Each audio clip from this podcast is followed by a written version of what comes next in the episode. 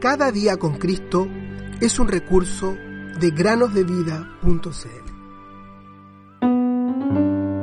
Jesús dijo, yo soy el camino, la verdad y la vida. Nadie viene al Padre sino por mí. Juan 14, 6. Hola a todos los que escuchan en este día una nueva meditación en el podcast Cada día con Cristo. Les damos la bienvenida. En cierta ocasión, luego de una reunión de evangelización, muchas personas pasaron adelante para contar su testimonio. Es decir, para hablar de cómo se habían convertido de los ídolos a Dios para servir al Dios vivo y verdadero. Primera a los tesalonicenses 1.9. Una de estas personas, al pasar adelante, se metió la mano al bolsillo para sacar un Nuevo Testamento y levantándolo con su mano contó la siguiente historia. Él dijo, yo era ladrón. Pasé muchos años en esa vida sin avergonzarme de lo que hacía. En cierta ocasión vi a la distancia mientras caminaba por la calle el bolsillo trasero de un hombre que iba caminando adelante mío. El bolsillo se veía bien lleno. Sentí inmediatamente que debía llevar algo bueno en él probablemente una billetera gorda, llena de mucho dinero en efectivo. Así que, apenas tuve oportunidad, metí la mano en el bolsillo y me fui sigilosamente. Tanto así que el hombre ni se dio cuenta. Cuando llegué a mi casa, emocionado para ver cuánto dinero había en aquella billetera, me decepcioné grandemente cuando me di cuenta que no era una billetera, sino solo un libro. Enojado, arrojé el libro hacia una esquina de la habitación.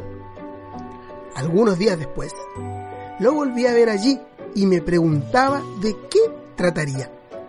Así que, por curiosidad, lo tomé y lo comencé a leer. A medida que lo leía, diariamente mi interés crecía más y más.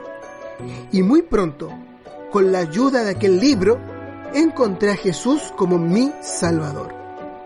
Ese libro es este Nuevo Testamento que tengo acá en mis manos. Ay, niños y niñas, realmente son misteriosos los caminos de Dios. Pero la historia no acaba allí. En aquella reunión de evangelización había entre los asistentes una persona que se dedicaba a vender Biblias y libros cristianos. Él había vendido muchas Biblias y Nuevos Testamentos en aquella región. Al terminar de oír la historia, se levantó de su asiento y caminó hacia donde estaba aquel hombre. Y entonces le pidió por favor que le dejara ver el libro que tenía en sus manos. Luego de examinarlo de más cerca, se dio cuenta que era su propio Nuevo Testamento. Él había pensado que lo había perdido años atrás, no que se lo habían robado, pero allí estaba, en las manos de aquel pecador salvo por gracia. Queridos oyentes, cuán maravillosos son los caminos de Dios y qué poder el de su palabra. Hay un himno que solemos cantar que dice, de maneras misteriosas suele Dios aún obrar. Y esta sí que fue una forma misteriosa de obrar de parte de Dios, pues a través de un robo, este ladrón conoció a Cristo. Porque la palabra de Dios es viva y eficaz y más penetrante que toda espada de dos filos.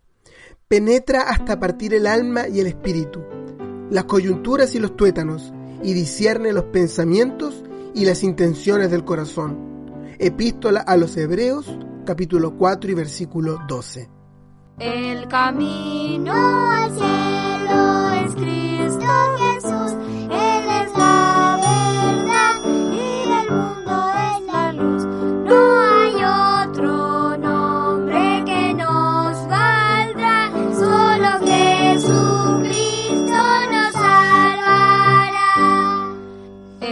Camille.